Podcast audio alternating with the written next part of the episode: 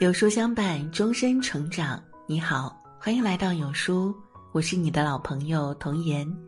今天要为您分享的是，和相处舒服的人在一起才是最好的养生。一起来听。作家苏秦曾说过：“到了现在这个年纪，谁都不想再取悦了，跟谁在一起舒服就和谁在一起。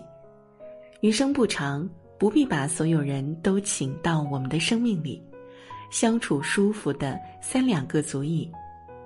有些人和他相处起来，聊着聊着就没话题了，心累；有些人和他相处起来，处着处着就分不开了，暖心。相处舒服是朋友的幸事，更是自己的福气。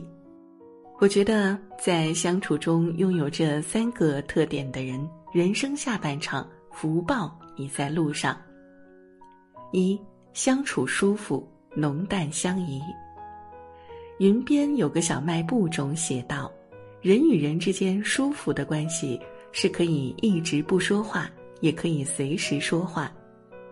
人生海海，有人选择刻意讨好别人维持关系，有人却与频率相同的人唯有相知相依。”表姐身边。就有一位至交好友，两个人平常都忙着上班带娃，很少有时间聚会，而为数不多的几次见面，全都是在对方人生中的重要时刻。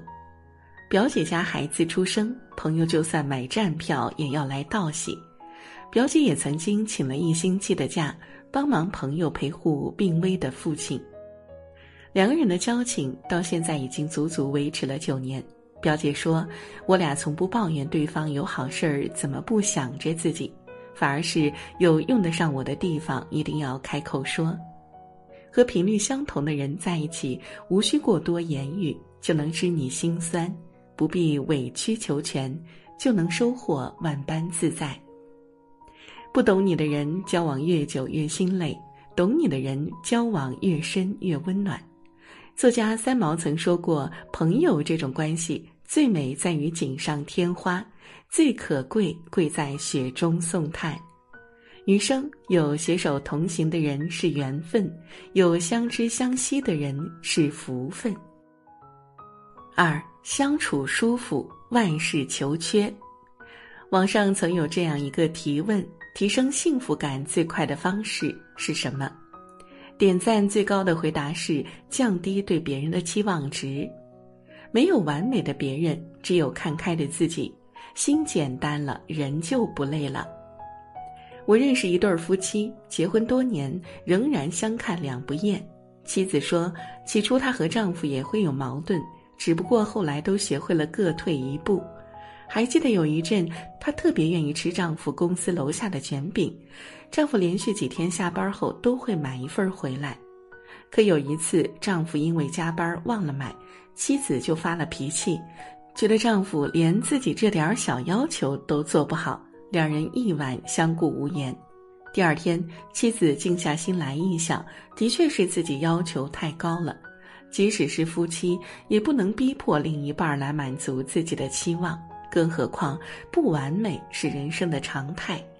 降低期望值，方能积累幸福值。那天晚上，丈夫依旧加班，妻子这次却没有让他买一份卷饼。而丈夫下班后发现卷饼摊已经关门了，便转身走到一家花店，为妻子挑选了一束玫瑰花。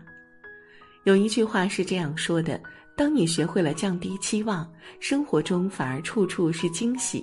放弃对他人的高要求，别人轻松，自己也舒服。而我们终其一生想遇到的，不过就是一个知晓自己的不完美，却仍愿意包容的人。人生百味，若是要求事事圆满、件件如意，只会索然无味儿；人生百味，若是体谅人有缺陷、事有缓急，便会回味无穷。余生追求完美，身心俱疲，万事求缺，更显大智慧。三相处舒服，待人有度。周国平曾说过：“嫉妒是人性，不因其妒而失态乃至报复，则是修养。我们无法压抑人性，但可以做到有修养。那些相处舒服的人，别人好时他愿意喝彩，别人不好时也不会落井下石。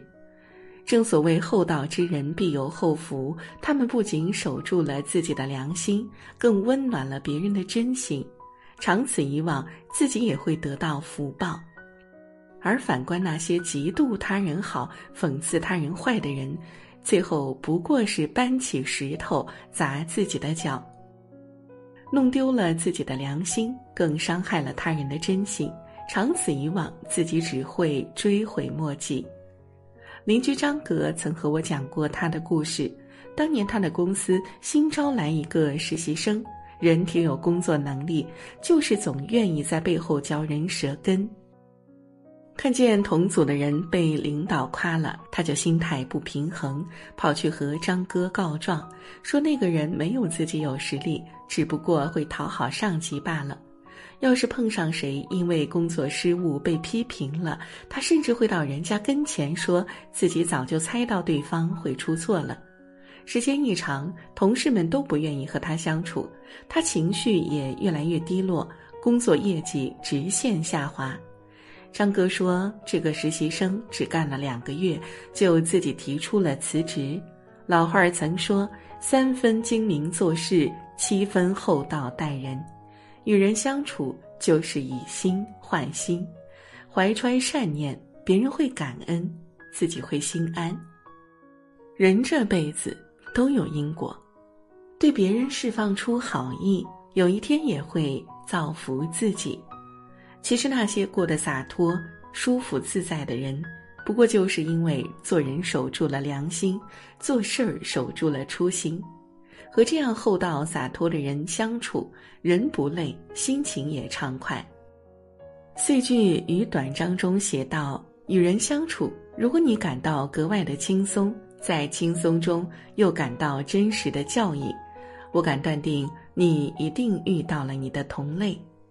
人生数十载，能觅得一个懂你心事、相互扶持的人不容易。唯有和这样相处舒服的人在一起，才无需伪装自己，不必计较得失，必安舒坦。